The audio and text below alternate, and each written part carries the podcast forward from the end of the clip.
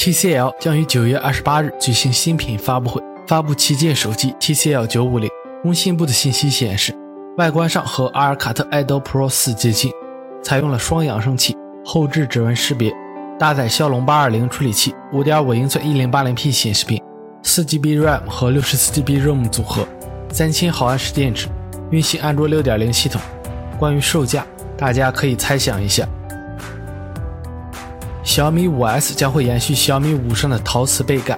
微博的宣传海报表示有亮黑陶瓷，也显示了背部的大致轮廓。亮黑陶瓷难道也是工艺黑科技？新机会有双摄像头，搭载骁龙八二幺，后续应该会透露更多的黑科技。微博上也放出了小米五 S 的照片样照，至于画质如何，也就仁者见仁，智者见智了。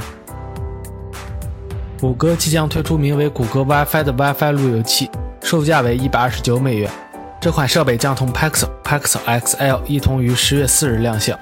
多个 WiFi 热点能够连接在一起，组建大型无线网络。Geekbench 数据库也曝光了 Pixel XL 手机，确认运行安卓七点一系统。三星 Note 七最近可谓 no 作 no die，下一代旗舰 Galaxy S 八可能会在一七年二月份发布，采用三星 Exynos 八八九五处理器与玛丽 G 七幺处理单元。